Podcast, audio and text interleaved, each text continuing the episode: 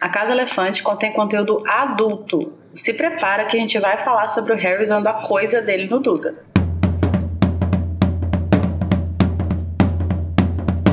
Olá, sejam bem-vindos à Casa Elefante. Puxe uma cadeira, pede um café e vem discutir com a gente a obra de J.K. Rowling capítulo a capítulo. Hoje, o segundo capítulo de Harry Potter e a Ordem da Fênix, uma revoada de corujas.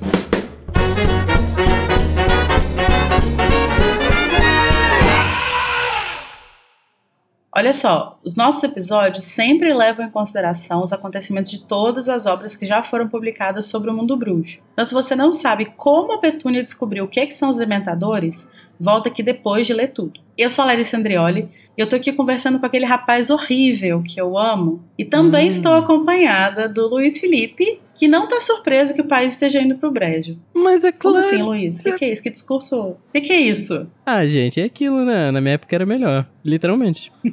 o pior é que o passado do Luiz realmente. É, é verdade. A infância do Luiz.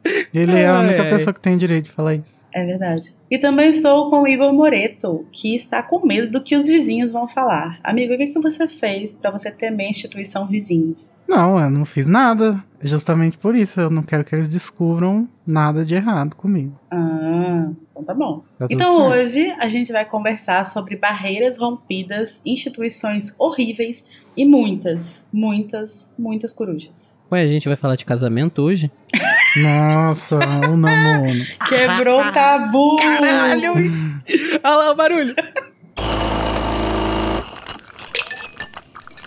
Luiz, conta pra gente uma coisa. Se o pessoal quiser comentar os episódios, como que eles fazem? Quer comentar o episódio, corrigir alguma informação, ou bater palma pra mim porque eu gosto, porque eu sou uma pessoa que gosta de, de carinho? Você pode fazer isso através do nosso Twitter, no nosso Facebook, Instagram ou TikTok, que é muito fácil achar a gente, é só botar a Casa Elefante, não tem erro. E você também pode encontrar a gente no Telegram, onde você pode deixar sua hashtag feedback para comentar o capítulo da semana. Além disso, aqui embaixo também tem o nosso servidor do Discord, onde a gente joga RPG, bate papo, fala de fanfic e nos domingos a gente também escuta o episódio da semana. Então, os links estão todos aqui na descrição. Muito bem. Então agora vamos iniciar, vamos entrar nesse capítulo, né? Vamos pegar uma carona numa coruja e entrar nesse capítulo. E a gente vai entrar do nossa, da, da forma como a gente faz, que é com um duelo de resumos. Nesse duelo, a gente tem os dois participantes, que não me inclui, graças a Deus, que vão tentar resumir em 30 segundos, em até 30 segundos, o capítulo dessa semana. E o vencedor ganha o direito de trazer um tema para iniciar a discussão do episódio. Então a gente vai jogar um dado primeiro para descobrir quem que vai escolher quem faz o resumo primeiro. Igor, você quer par ou ímpar? Quero ímpar. Aí. E o Igor ganhou, caralho. Caralho, Igor. Lacrei. Lacrou, caralho. Então, Igor, como que vai ser? Você começa, o Luiz começa, o que, que você vai escolher? O Luiz começa, ah, claro, apresentando Nem tava nervoso? Não, amigo, vai lá, você consegue, vai dar tudo certo. Então, Luiz Felipe Rocha, você vai ter 30 segundos para tentar fazer um resumo do capítulo Uma Revoada de Corujas em 3, 2, 1, vai. Começa já com Harry fugindo com Duda dementado e Minha Senhora Fig. Ele descobre quem devia estar de olho nele era o Mundungo. E a gente sabe o que acontece, Mundungo foge porque ele ia ver Caldeirão. E alguém deve ter passado essa informação de Caldeirão para ele. Daqui a pouco ele aparece e Dona Fig briga com ele. Ele tem que aparatar para falar isso pro Dumbledore. E começa já uma bagunça. Harry chega com Duda dementado, Walter fica maluco. Chega, é, chega a cartinha do ministério expulsando o Harry falando que vai quebrar a varinha dele. Daqui a pouco chega a mensagem do Arthur Ih, falando. acabou! Meu Deus, foi muito rápido! Muitos é. detalhes. Meu Deus! Esse capítulo parece que não tem nada, mas ele tem muitas coisas. Gente, eu esqueci como é que era. Tem tanto tempo que eu esqueci como é que era. Caraca! Então vamos lá. Agora, Igor Moreto, você vai tentar fazer um resumo de até 30 segundos do capítulo Uma Revoada de Corujas. Em 3, 2, 1. Vai. O Harry e o Duda estão sendo levados de volta para a Rua dos Alfeneiros com a senhora Fig, onde a senhora Fig revela que ela é um aborto, ou um malogro, uma não bruxa, e fala do Mundungo. O Mundungo aparece e acaba saindo para contar as coisas pro Dumbledore. Eles chegam na casa dos Dursley começa a chegar um monte de coruja. A primeira falando que o Harry foi expulso, a segunda falando que tá tudo bem, calma, vai dar tudo certo. A terceira falando que o Dumbledore E vai... acabou. Putz, Igor, a gente ficou no mesmo É. par, hein? Dessa vez a gente eu passou- não, é. não senhor, eu cheguei mais longe. Ah, ah, Vocês dois foram meio ruins, né? Vocês dois agarraram. Não, porque Eu vocês dois agarraram no, no primeiro. Na parte do Mundungus com a senhora Fig. É, Vocês gastaram- é difícil de sair, todo é. naquela hora. Os dois gastaram 20 segundos pra chegar na parte das cartas. Mas o Igor conseguiu falar mais das cartas. Ele conseguiu detalhar um pouco mais as cartas. Então, hoje Ah, o achei. Igor vai sair como vencedor. Ihu! Não, achei justíssimo. A Corvinal, cara. Sonserina, Sonserina. Mas quem-.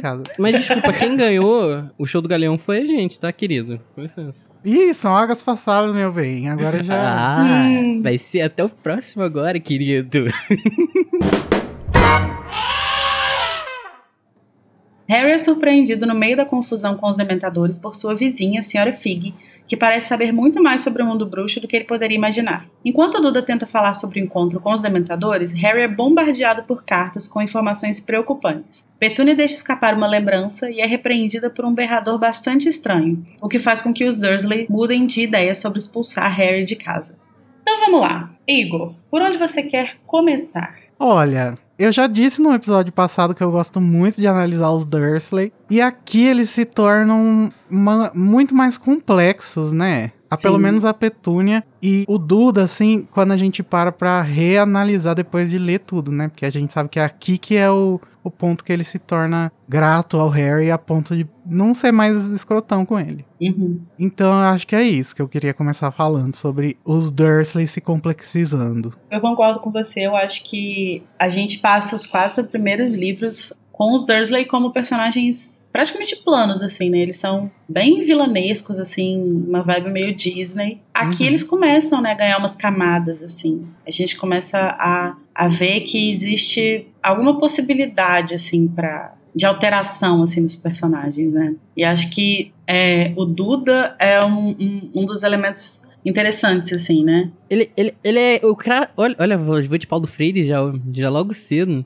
Ele é basicamente. Nossa, mas ó, são nem 9 horas da noite. É. ele vai basicamente de o fruto, o fruto do meio. Porque a própria J.K. Rowling já Isso não é disse Paulo que... Freire, isso é Karl Marx, meu filho. Força com que o Igor fala, calma. Calma!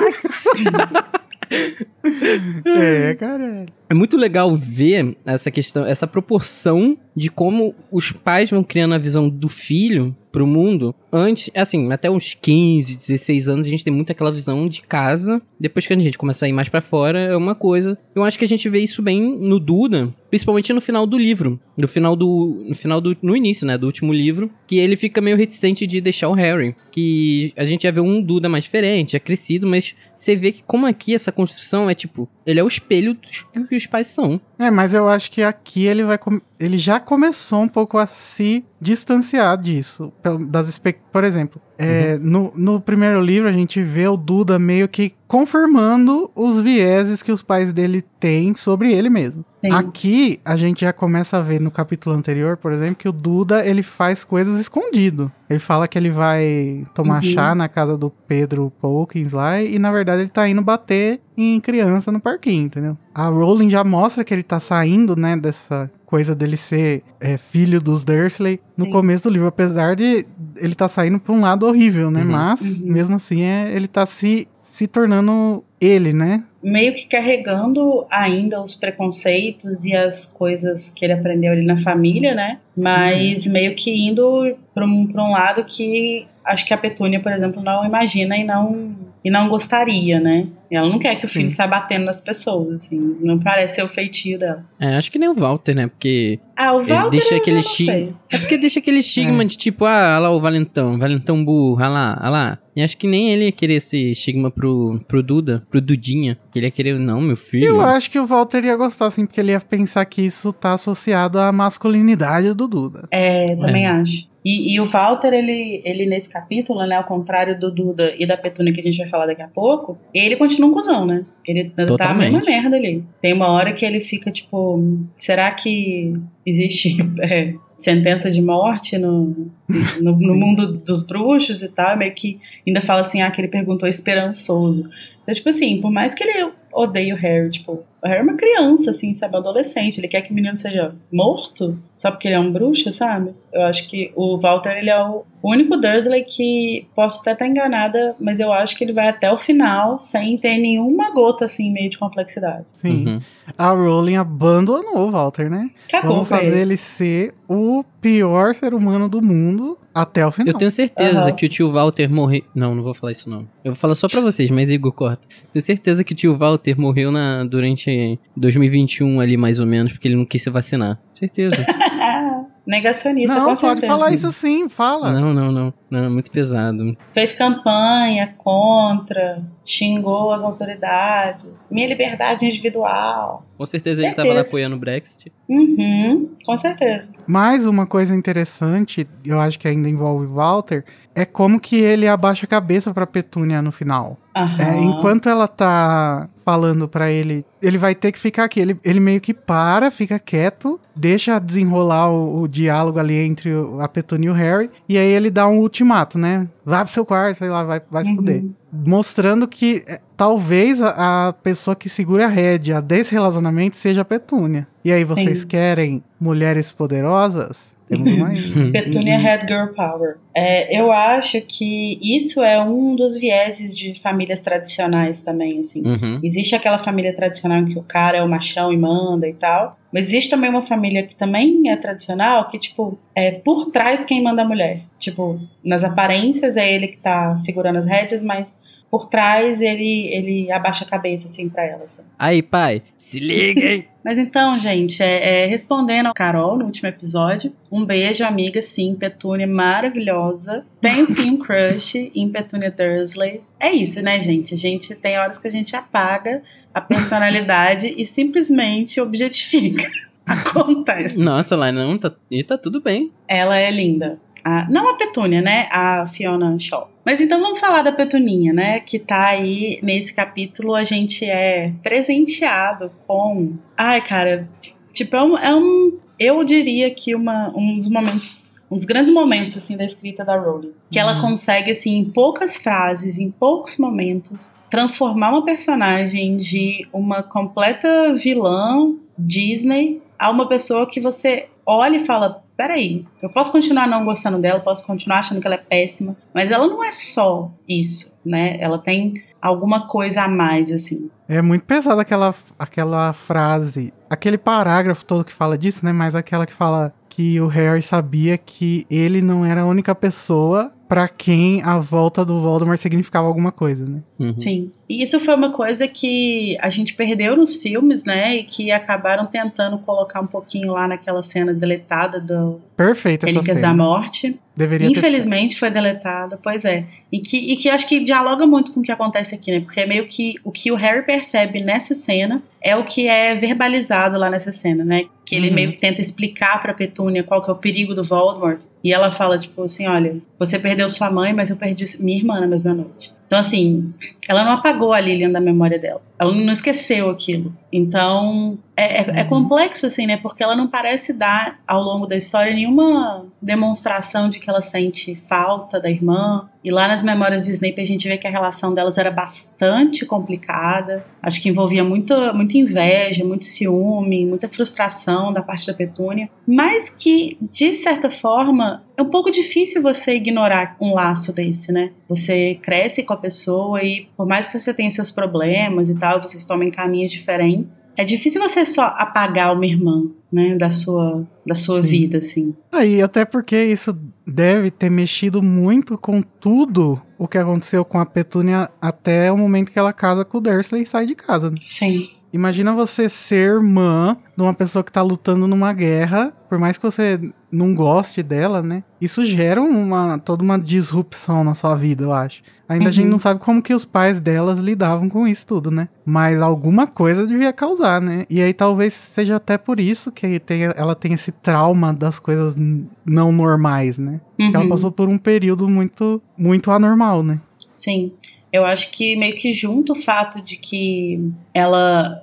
Eu já falei isso em algum episódio, assim, mas, tipo, eu acho muito compreensível a rejeição da, da Petúnia à Lilian e ao mundo bruxo, porque quando você é uma criança, tudo que você quer é ser especial, assim. E aí, de repente, você descobre que a sua irmã é especial, especial pra caralho, tipo assim, ela é uma bruxa, sabe? Ela pode fazer magia. E você não é nada, você é só uma pessoa comum. Então, acho que isso gera uma frustração que é muito compreensível, é muito humana mesmo. E eu acho que a, como que ela faz, como que isso vai se traduzir na vida dela, né? Que ela rejeitar tudo que é fora do, dos padrões, é tudo que é fora do que seria comum, é muito, é uma reação bastante compreensível também. É bem, Sim. acho que faz muito sentido assim, né? E aí eu acho que é, nesse momento assim, né, a eu falei que eu acho que é um dos momentos mais brilhantes da Rowling, porque tem uns trechos nesse capítulo, assim, nessa, nessa cena, que são maravilhosos, assim, né? E aí tem um momento que ela, quando o Harry fala sobre o, o Voldemort voltar, né? A narração fala assim: ela olhou para Harry como nunca fizera antes. E de repente, pela primeira vez na vida, Harry pôde apreciar inteiramente o fato de que Petúnia era irmã de sua mãe. Pesado. Muito, cara, porque é, é isso, assim, né? A Petúnia, ela, ela toma uma postura tão cruel com Harry e ela afasta tanto ele que ele desumaniza ela a ponto de esquecer que eles têm um laço de sangue,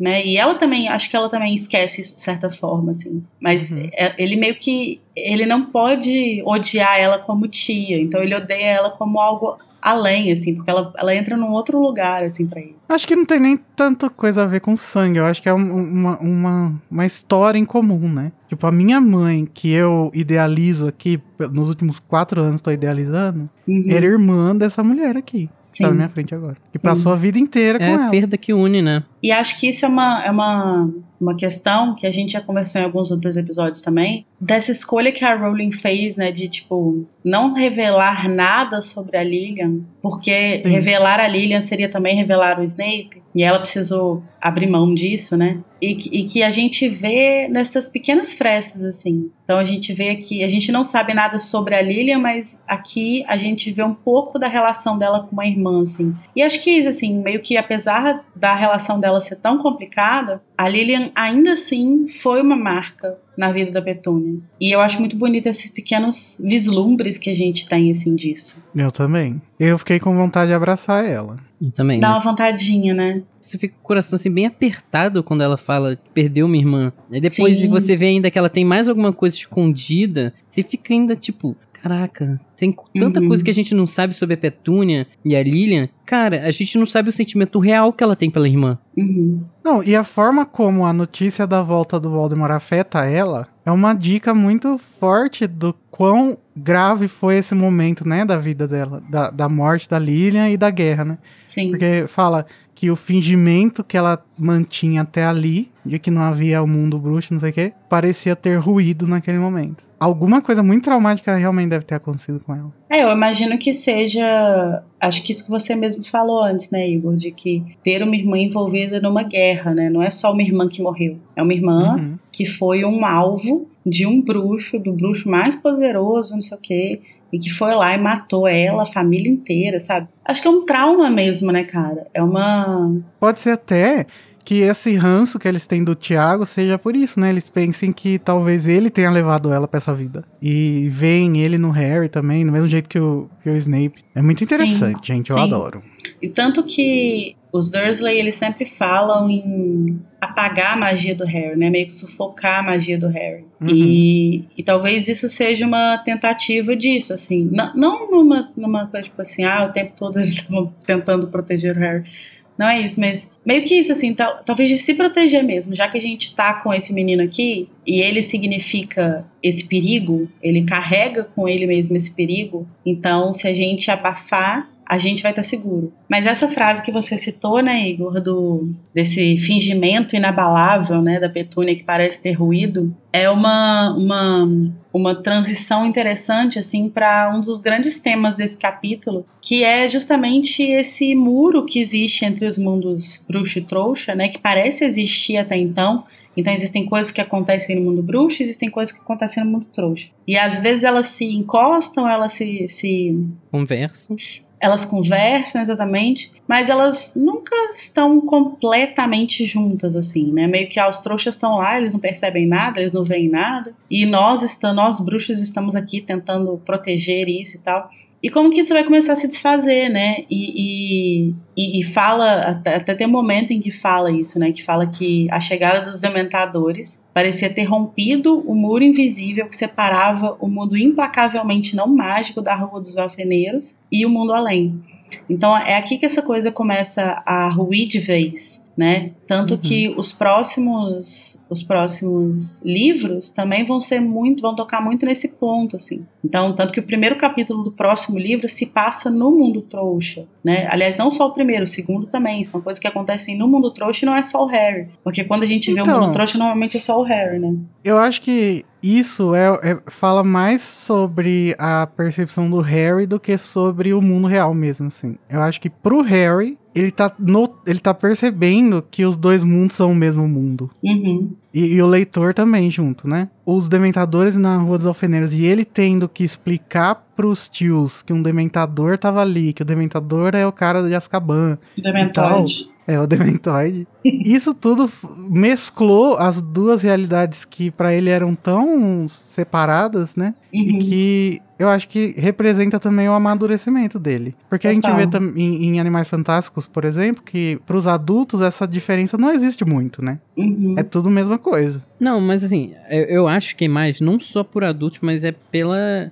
pela criação do Harry, que ele. O, o mundo mágico, querendo pra ele, é muito novo. O que a gente tem de visão Sim. do Harry é meio parecido com o do Jacob. Tudo é meio tipo, caraca, caraca, caraca. Uhum. E para ele, ele, ele nunca teve contato dos dois mundos. Tipo, a família dele, a, a, vida dele trouxa, nunca conversou com a vida dele de bruxo. E uhum. agora, uhum. ele, ele não tem o que ele fazer. A, a vida de bruxa e de trouxa estão sendo misturadas e ele tem que lidar com isso. Sim, mas é interessante que isso tá acontecendo por causa da guerra, né? Sim. E talvez para outros alunos nascidos trouxa, essa percepção só chega bem depois, né? Na hora que começa a trabalhar, Sim. sei lá, que sai de Hogwarts. É engraçado como a gente traz à tona novamente aquela coisa das crianças em guerra, né? Que a gente já comentou, não sei uhum. onde. Mas que elas são obrigadas a envelhecer, né? Sim. O, o Harry, até o, o, quinto livro, a, a passagem dele na plataforma, né? 9 3 quartos, ela é quase que uma passagem literal entre dois mundos, né? As, uhum. coisas, as coisas parecem uhum. ser muito bem divididinhas, assim. E aqui é como se isso se desfizesse, assim. Então agora não vai ser mais atravessar uma coluna de tijolo que vai fazer você entrar no mundo. É você tá andando na rua e de repente aparece uma ameaça e você precisa sacar sua varinha e se proteger. E, uhum. e acho que esse amadurecimento que você falou das crianças é uma coisa muito dolorosa, né? De, de pensar como que como que a, a infância dessas de toda essa geração do Harry foi encurtada, né?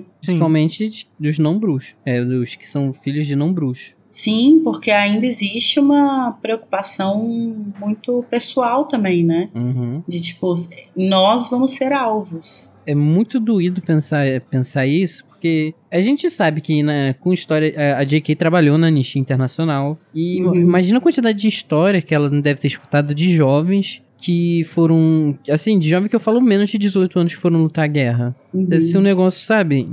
De partir o coração, cara. E é por isso que eu acho a escolha daquela música que o, o nosso querido David Yates fez, do Nick Cave, hey, chama Old Children. Hey, hey, hey. David Yates tão... nasceu apenas para fazer essa, fazer escolha, essa escolha cinematográfica. Sim.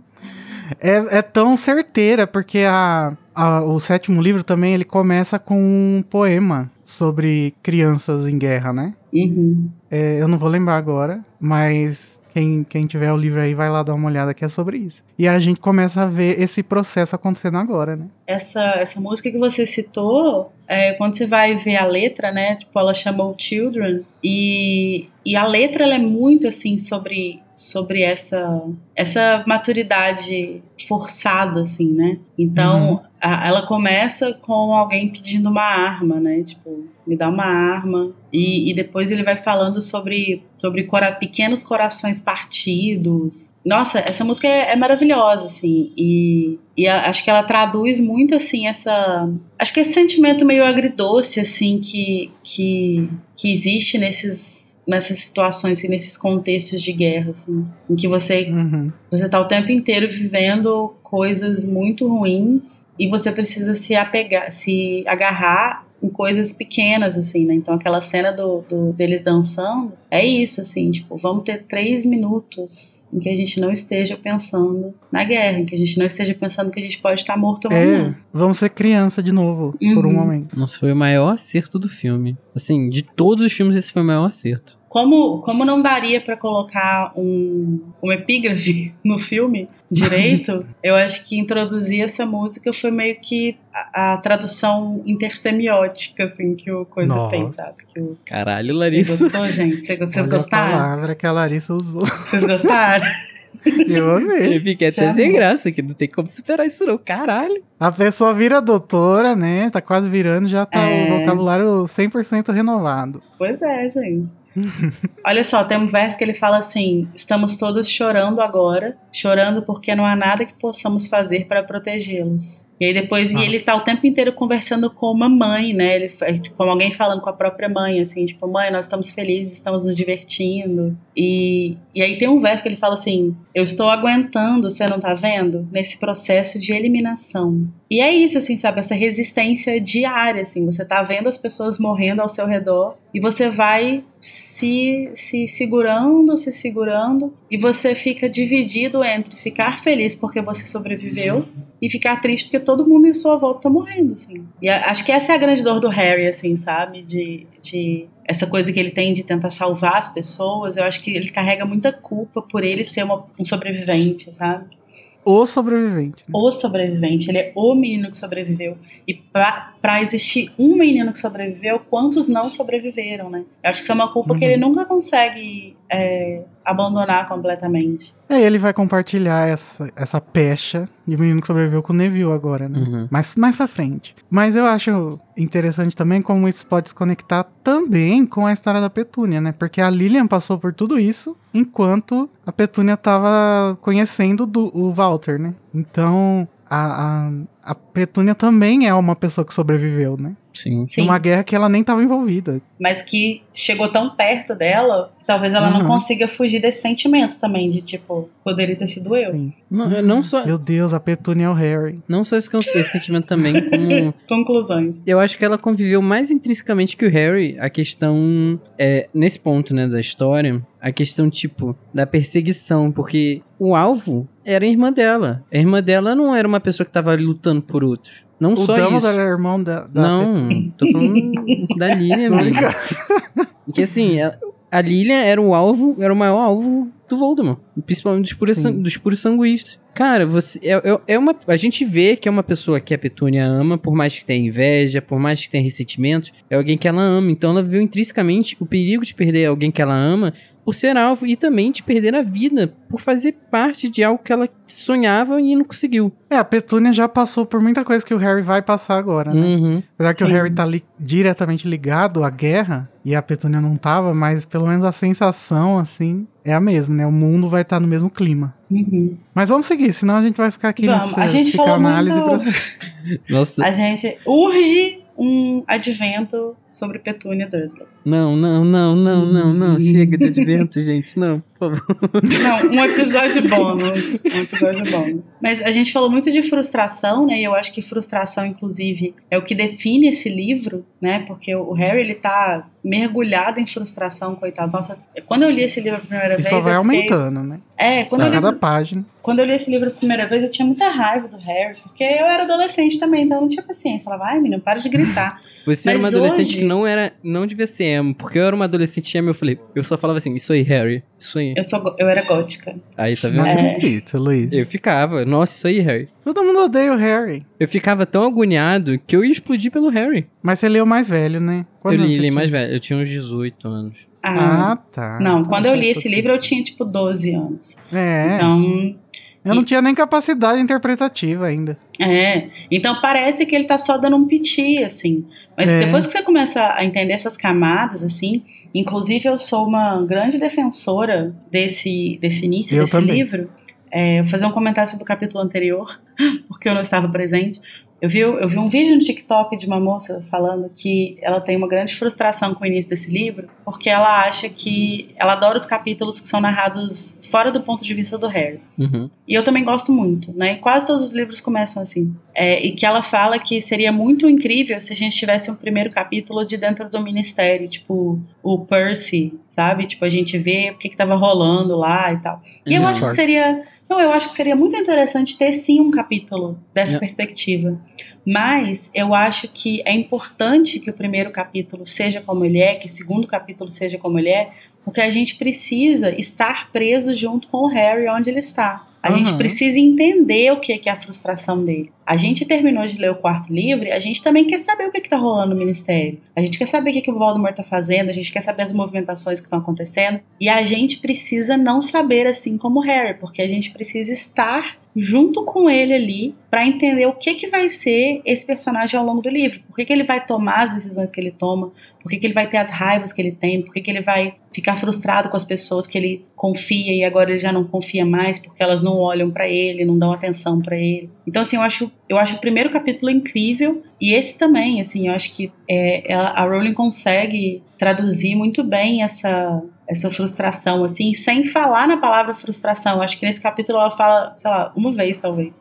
É, Eu acho isso muito incrível desse livro, que esse livro é basicamente, você tá tão perdido quanto o Harry, tá sem informação igual o Harry, e você tá, Sim. sabe, você tá ali, foi jogado, pá, você tá jogado na, sua férias, na férias de verão do Harry, do nada, dementadores, daqui a pouco você descobre que a senhora Fig, de tantos anos, ela tava com, com o Dumbledore, daqui a pouco ele vê uma petúnia falando da última, e você fica tão perdido quanto o Harry, que e- e as- você sente as pessoas meio que guardando informação do Harry, um pouco, assim, de uma forma até mais forte do que foi no terceiro livro, com a questão do Sirius. Você fica tão agoniado, tipo, gente, alguém fala pra essa criança o que tá acontecendo, ele, ele tá perdido, o que, que ele vai fazer? E, e- e você ainda tem a questão do ministério, que você sabe que o caos deve estar acontecendo, porque Voldemort voltou e, e não estão fazendo nada, e o que que, sabe, é, é, uma- é um peso tão grande que essa e não é só um adolescente chato, né? É, é um adolescente que ele não tem escolha a não ser estar no centro disso tudo. E ainda assim, estando no centro disso tudo, a contragosto, ele só queria ter uma vidinha normal. Ele não pode, ele não consegue saber o que está acontecendo, assim. Então, tipo, ah, beleza, vocês querem que eu ajude, eu fui lá, vi o homem voltar dentro do cadeirão,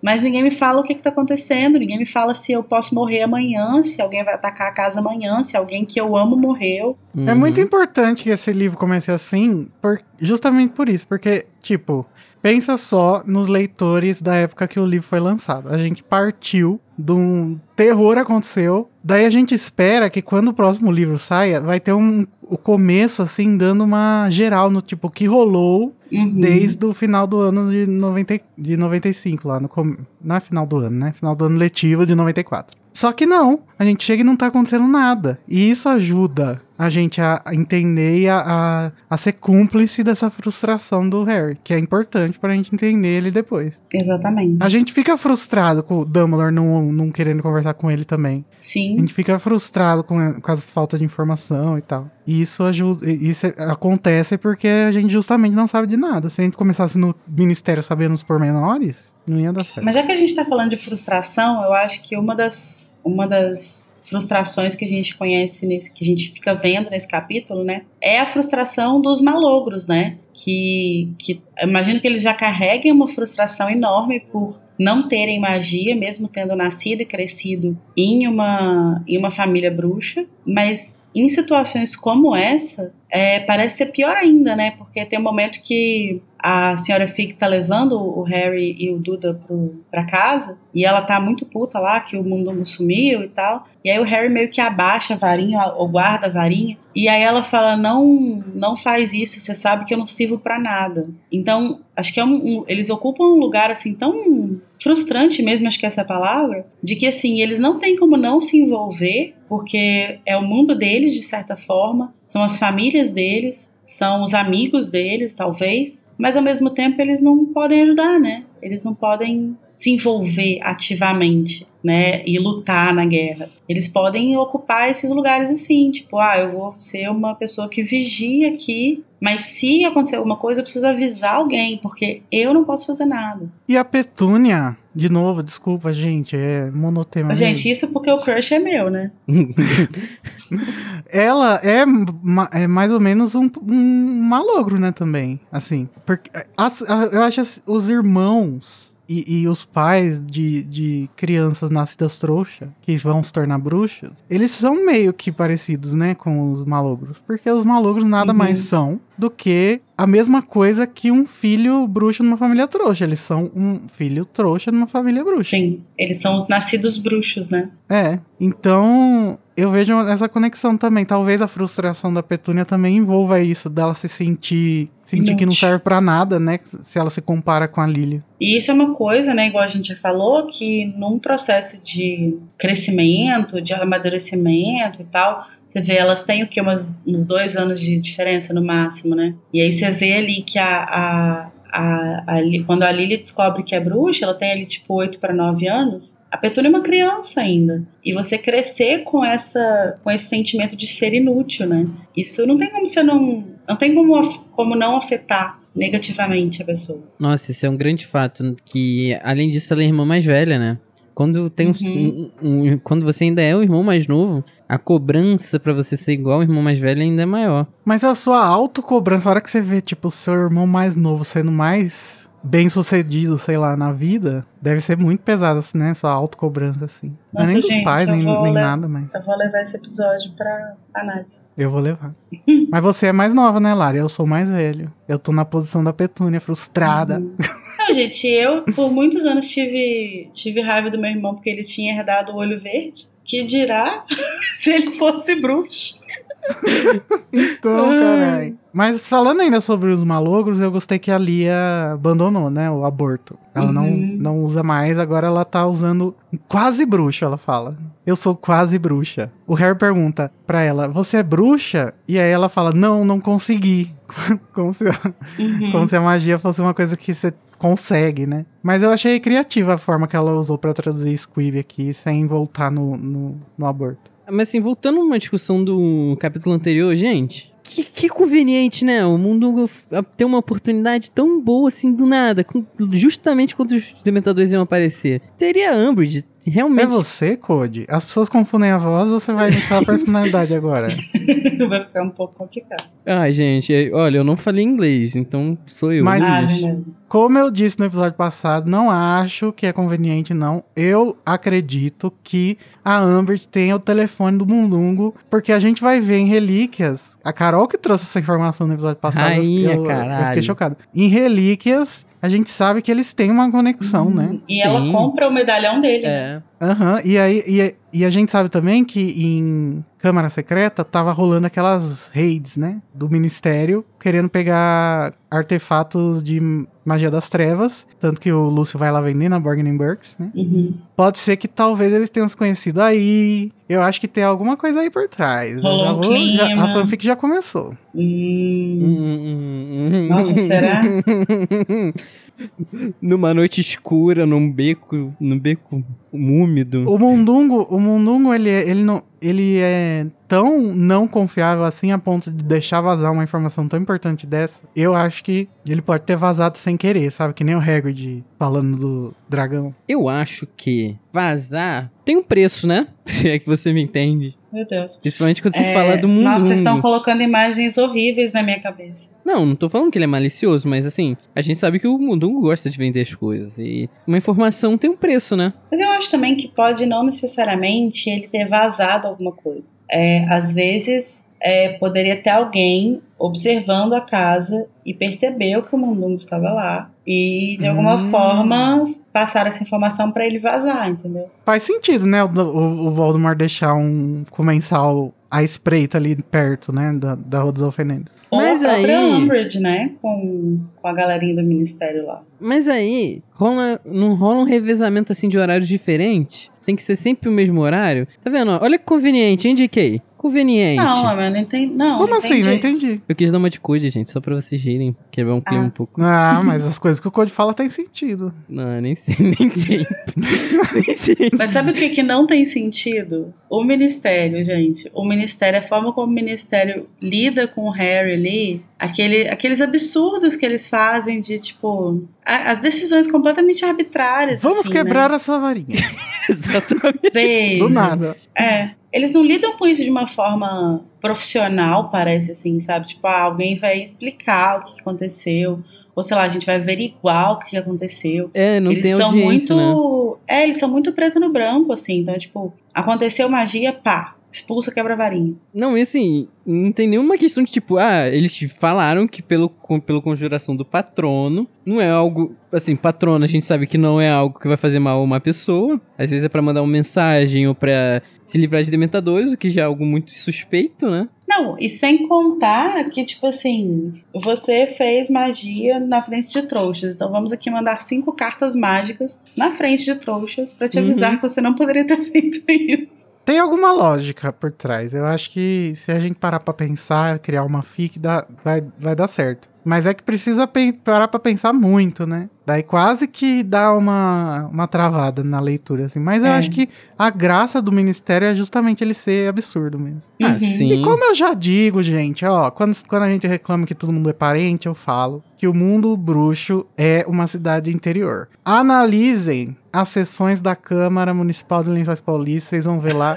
É o próprio Ministério da Magia.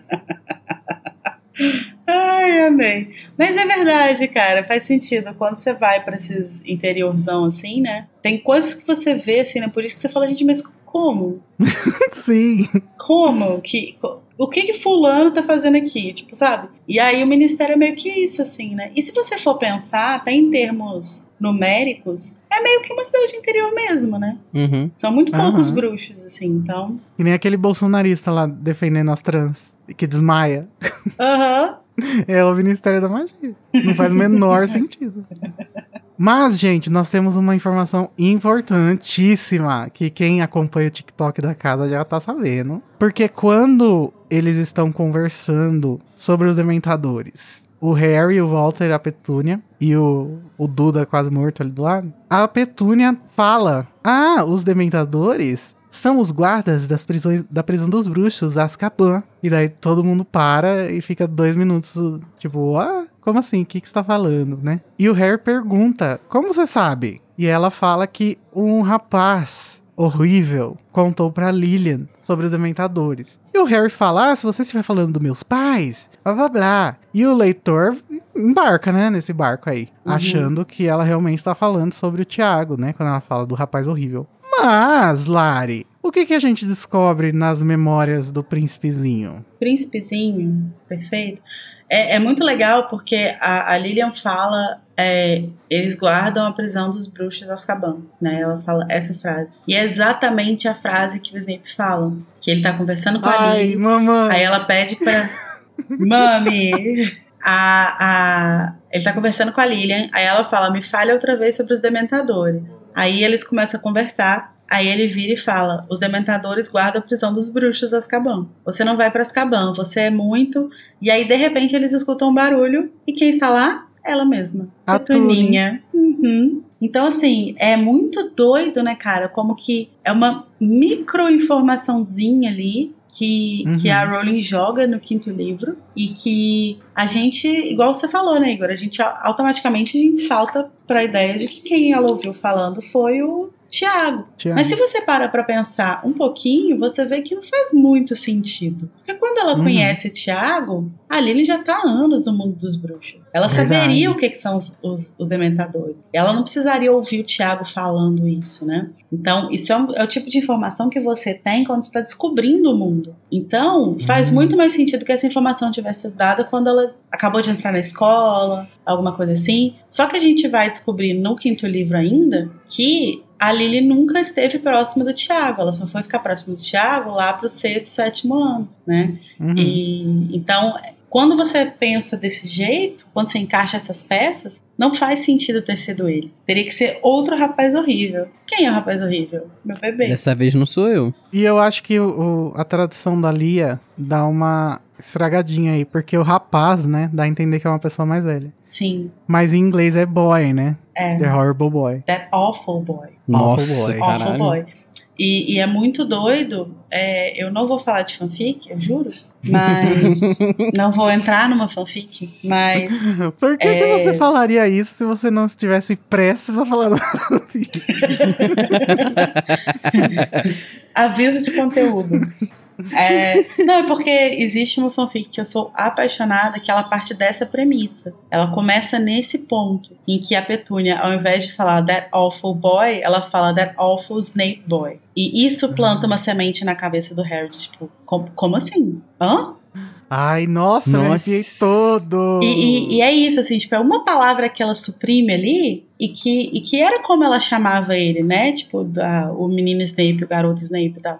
Que ela poderia naturalmente soltar isso, da mesma forma como ela soltou a informação sobre os dementadores. Mas que ela, ela engolir essa palavra é o que sustenta toda a narrativa do Snape até o final. Porque isso aqui seria tipo uma, uma rachadura, né? Que, Uhum. que o Harry não ia conseguir esquecer, porque o Harry ia ficar muito encucado e ele ia começar a tentar entender o que estava rolando. Por que, que o Snape falou dos dementadores pra Lily? Nossa, o leitor passou tão perto de Tão descobrir perto. toda a verdade agora. Caralho. Então, perto. Passa pertinho. Essa fanfic é maravilhosa, gente. Fica a indicação. Eu amo isso, porque como a Lari já deu todas as evidências aí, é impossível que a Rowling não tenha pensado nisso na hora de escrever isso. Uhum. Ela, é, é, tipo, dela ter, estar escrevendo e ter pensado no Tiago e daí depois voltar e, e colocar isso no, é, no, no sétimo livro para fazer uma ligação. Não. Uhum.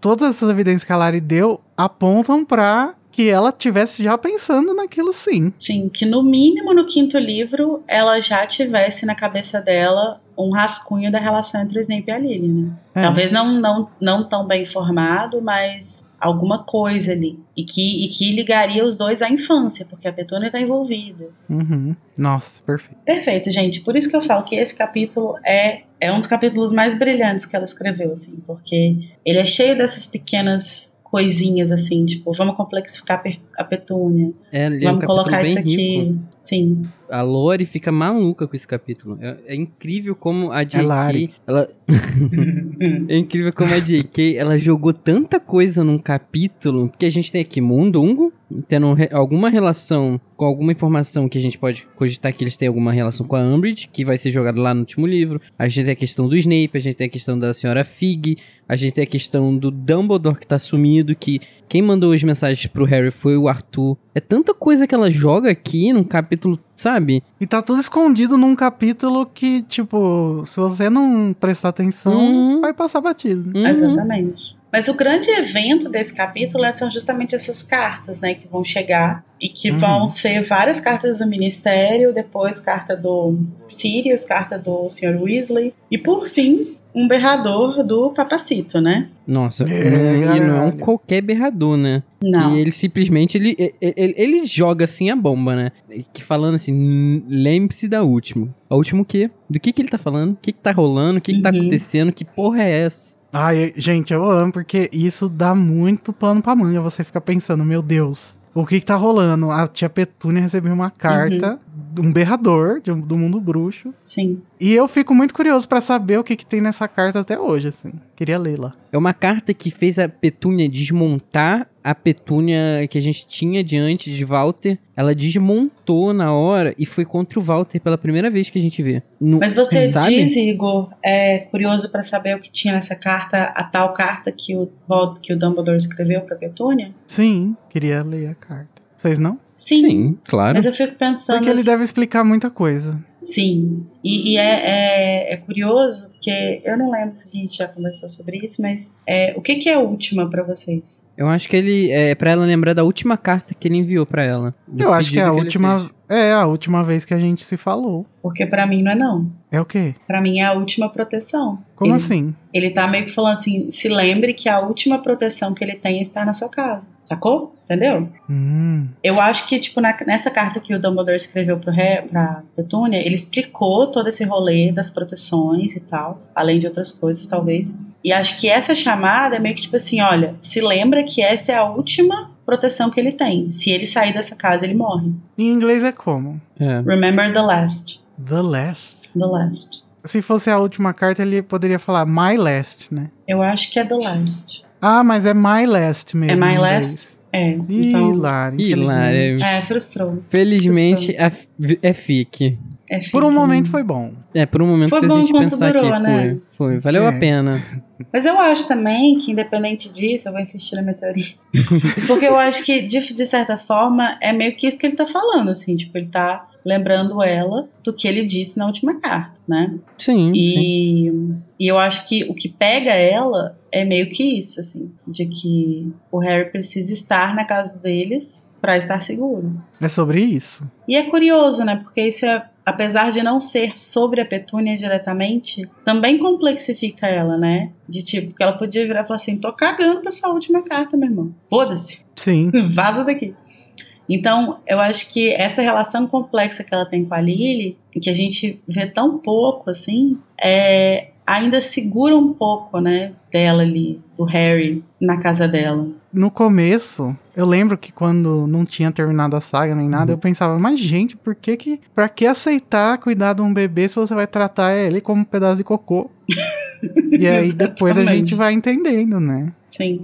E eu acho que uma coisa que. que esse- acho que esse é um tema muito forte, assim, na, na, nos livros, né? Na, na saga como um todo, que é o fato de que o, o, existem alguns personagens que vão se, se comprometer com certas coisas, não necessariamente por afeto, e sim por Uhum. outras coisas, assim. Então, tipo, eu, eu- talvez a Petúnia nem entenda exatamente o que, que ela sente pela Lily. Eu não sei se ela ama a Lily. Acho que talvez amor seja uma palavra muito forte. Não sei se ela ama a Lily, mas ela é, ela é a irmã dela. Então talvez ela sinta de alguma forma algum tipo de lealdade, assim. E isso não vai necessariamente se traduzir em tratar bem o Harry. Mas é, né? pode ser também aquele tipo de amor bittersweet que é. Que ela. Apesar dela não ser aquele amor fortíssimo que a gente imagina de amor carinhoso, é irmã dela. E você tem aquela sensação, tipo, é minha família, eu amo minha família. Ela faz parte disso. Ela faz parte da minha família, ela faz parte do que eu sou. Sim, sim. Não, pá, ela, ela faz parte da minha infância, né? Ela passou Uhum. muito tempo comigo. Uhum. Sim. Isso não é nada, né? Não, e existe também a relação antes da, da carta chegar da, da Lilian também, né? Querendo ou Uhum. não, a vida delas não começou depois disso. E que, e que é um pouco também da forma como o, como o Snape vai se relacionar com o Harry, né? De tipo, ele não. Ele não, não, não sente nada pelo Harry bom. Uhum. Mas ele, ele faz o que ele precisa fazer pra proteger o Harry. Pelo, é, pela, é pelo ato de proteger o Harry. Não, não, é, não é nem pelo Harry, mas sim pelo amor dele. Pelo Sim, é amor. pela, é pela ação, é pelo, é pelo É. proteger. E o que que isso significaria pela, pra Lilian? assim? A Petúnia, além de ser o Harry, ela é o Snape. Tá vendo? Até o, fim, até o fim a gente vai descobrir que a Petúnia é um dos personagens mais complexos. É o principal personagem da saga. Exatamente. É, Petúnia Dursley e a Pedra Filosofal. Petúnia é a protagonista. Ai, eu acho que esse capítulo ele dá umas camadas muito interessantes pra Petúnia. E essa, essa, esse berrador do Dumbledore desperta alguma coisa nela que não tem a ver com amor, não tem a ver com afeto, mas tem a ver com meio que um instinto básico de proteger. Então, tipo, ele precisa ficar Uhum. aqui, porque senão ele tá em perigo. Esse, esse, esse capítulo também da Petúnia é, desperta pro leitor muito uma questão, tipo, ela não era só, ela não é só a irmã da Lilian. Ela não só é a pessoa que tá cui- cuidando, cuidando do Harry. Tem alguma coisa ali. E acho que isso faz a gente quebrar um pouco daquela, daquele ódio inicial que a gente tem dela pela maldade que ela, que ela não faz, mas deixa acontecer com o Harry. E isso meio que quebra que que faz a gente, tipo, calma. Se ela fazia isso, o que que, que tá acontecendo? O que que. Tem alguma coisa ali que não foi contado pra gente e é mais complexo do que a gente vai poder entender agora. Isso eu acho que abre um pouco a gente pra Petúnia. Diferente do Walter, que a gente simplesmente no fim desse capítulo fala: Walter, vai tomar no seu cu, seu arrombado filha da puta. Mas vamos falar das cartas, gente. Vamos. Vamos. Porque a carta do ministério que chega é assinada por uma senhora chamada Mafalda Hopkirk. Uhum. E quem é ela? Ela é, olha só que conveniente, a pessoa em quem a Hermione se, se disfarça em relíquias para invadir o ministério. Sim. Isso mesmo, aquela moça que no filme é feita por uma atriz que é a cara da Emma Thompson. A Mafalda Hopkirk, ela é chefe da, do departamento de uso inapropriado da magia, né? E é exatamente o que ela está julgando lá no sétimo livro, né? Que seriam, tipo, trouxas que se apropriam indevidamente da magia. Uhum. Uhum. Trouxas não, né? Nascidos trouxas. Então, ela vai aparecer, e ela já apareceu antes, né? Ela apareceu no segundo livro, quando o Harry recebe a primeira carta por causa do Dobby. E ela Uhum. aparece aqui agora várias vezes. E a gente pode ver que não existe realmente uma, uma tentativa de, tipo, entender o que, que rolou, né? Não. Parece que é uma carta protocolar, né? Que ninguém escreveu realmente nada. É meio que automático, Chegou, né? É. E aí eu penso, nossa, mas que. É, mas é aquilo, né? O ministério é um caos. O Ministério é uma cidade do interior. É, mas gente, tudo, a gente sabe que isso tudo é ter o dedinho da nossa Da mamacita, né? É mamacita. Umbridge, a mamacita. E aí a gente vai ter, então, além das, das cartas do, do Ministério, a gente vai ter ainda uma carta do Sirius, né? E o Sirius também insiste muito, né? É, ele fala: aconteça o que acontecer, não saia de casa. Não saia da casa dos seus tios. E ele bate nessa tecla, né? Muito assim, insistente da coisa da casa, né? E que ainda não faz sentido pra gente. Mas E nem que- pro Harry, coitado. E nem pro Harry. Que tá esperando uma carta, sei lá, falando oi. Não, chega um papel escrito duas linhas e foda-se, né? E são duas linhas que são justamente assim, fica exatamente onde a gente te deixou essas últimas duas semanas. A É. gente vai continuar te mantendo aí, a gente vai continuar sem te falar o que, que aconteceu.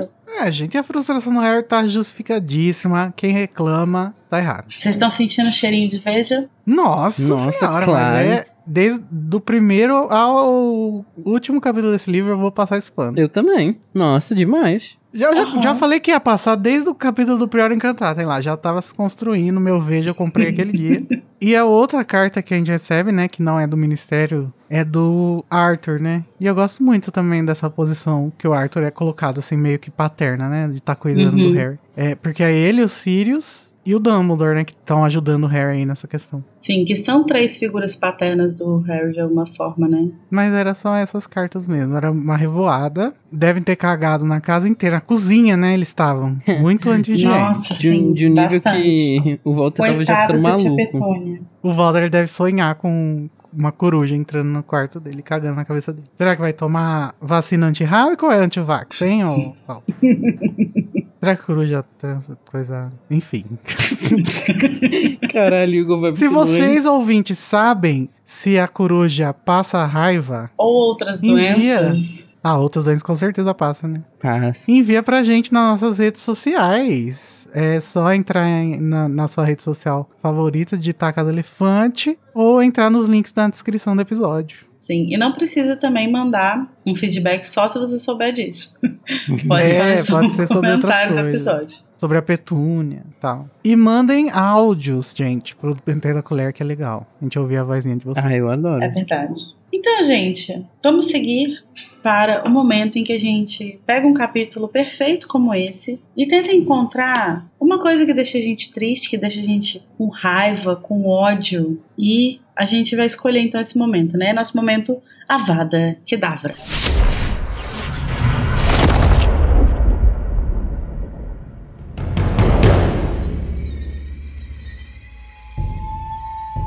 Luiz, qual é o seu Avada Kedavra para esse capítulo? Então, o meu Avada, ele vai pra questão mais simples de todas, que foi não ter uma mensagem do Dumbledore pro Harry. Porque, querendo ou não, acho que. Ih, começou o hate no Dumbledore. Não, não, não, não, não. Longe de mim. Continua dando taça das casas pra, pra gente que eu continuo feliz. Mas é, a minha questão é, assim, houve uma falta de consideração porque de todas as pessoas do mundo bruxo, a única pessoa naquele momento que realmente acalmaria o Harry e passaria a confiança de que as coisas iriam dar certo era o Dumbledore. E não teve nada dele. Nada, nada, nada, nada, nada. Mas é o que eu falei, isso ajuda a construir. Sim, A sim, frustração. sim, sim. E eu Mas também é- discordo, porque eu acho que faz sentido. Além da coisa da frustração, acho que faz sentido. Porque o Dumbledore, ele tava tentando resolver o rolê do Harry. Não, gente, não. Eu Então- não tô falando que não faz sentido. Nada disso não. É, ele tava de pijama lá no ministério. Não, não tô falando nada disso não, não, é, não tô criticando o Dumbledore, tô falando que é uma sensação muito ruim pra um jovem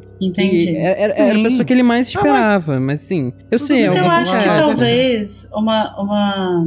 Se a carta do Sirius, por exemplo, incluísse um pouco mais de informação, talvez é, ela fizesse esse papel. Porque o Sirius é uma Sim. pessoa que o, que o Harry também confia muito. Uhum. Então, enquanto o Dumbledore estava resolvendo lá o- a parte burocrática, acho que a carta do Sirius poderia trazer algo mais, assim. E não é nenhuma crítica ao Sirius, não, porque eu acho que ele também fez as coisas. É... Eu acho que ele Tá também todo deve... mundo meio que fazendo as coisas ali no, no calor do momento, né? De, tipo, vamos tentar resolver isso aqui rápido. E vamos lembrar que a Edviges é confiscada, né? E pegaram, então eu acho que tá todo mundo com medo de ser Uhum. interceptado. O, o, o, o, o Sirius também pode ter mandado a carta dele escondida, né? Porque é, é- a, possibilidade. Ele ainda, né? É, por ser ele, a possibilidade de todo mundo ter falado, ó, Sirius, fica na tua. Que se pegarem o Harry recebendo carta sua, vai dar muita merda. Uhum. Às vezes eu acho até que é por isso. Tanto que você não tem muita. Você não tem uma assinatura dele. Você não tem nenhuma descrição ali que é do Sirius. Mas Uhum. assim, não criticando o Dumbledore, tá, gente? Eu, só- eu só fico triste porque eu,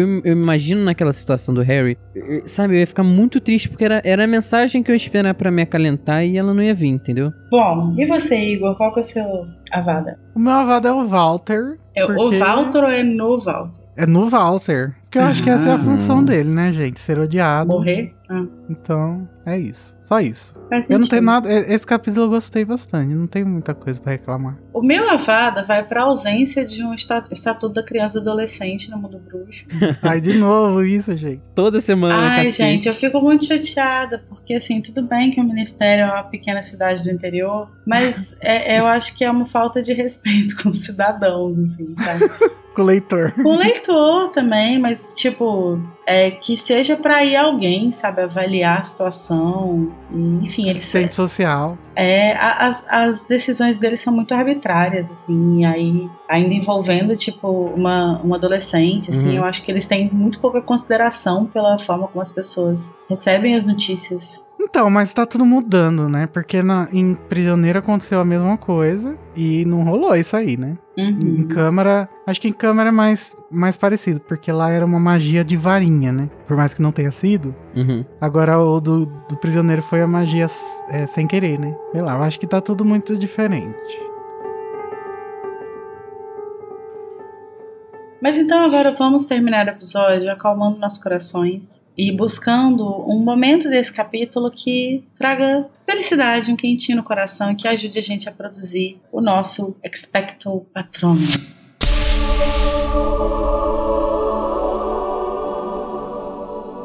Tô quebrando um chocolatinho aqui pra gente, querem? Não precisa, meu filho, meu espectro patrono é poderoso. Ah, caralho! Bom, eu vou começar, porque eu sou previsível, dizendo que o meu patrono é o Snape aparecendo sem aparecer, né? Eu amo... Mas é não pelo Snape, mas pela maestria da J.K. de encaixar tão bem essas cenas que é até a mesma fala. Assim, acho Ai, sim. brilhante. E sempre que eu posso dar um patrono pro meu bebê, eu dou porque ele precisa, porque ele tem depressão, coitado. e você, Igor? Qual que é o seu patrono? Gente, o meu também vai pra um personagem que todo mundo odeia, pra Petúnia. Ah, Porque, gente, ah, não precisa nem explicar, né? Esse episódio inteiro é a justificativa do meu patrono. perfeita. Rainha. De shortinho. Cite gostoso. 12 erros.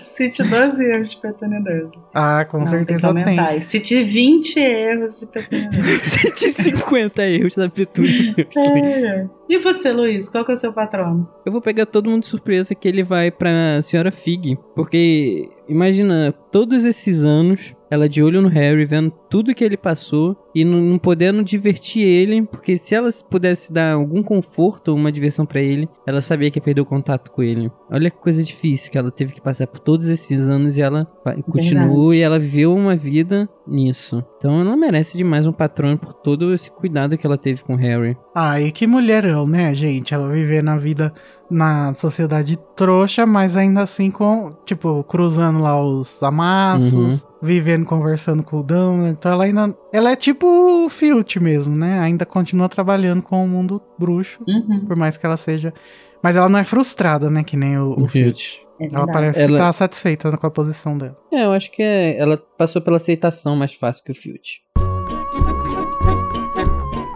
Bom, gente, mas agora que a gente já recebeu um monte de carta, a gente já ficou com mais ódio do ministério e a gente conseguiu até o feito de ter dó da Petúnia, a gente pode Ai. seguir pro próximo capítulo. é uma palavra muito forte, Lari. Ah, eu tive. Compaixão, empatia. Agora a gente pode seguir pro próximo capítulo, a guarda avançada. Tchau. Até semana que vem. Tchau.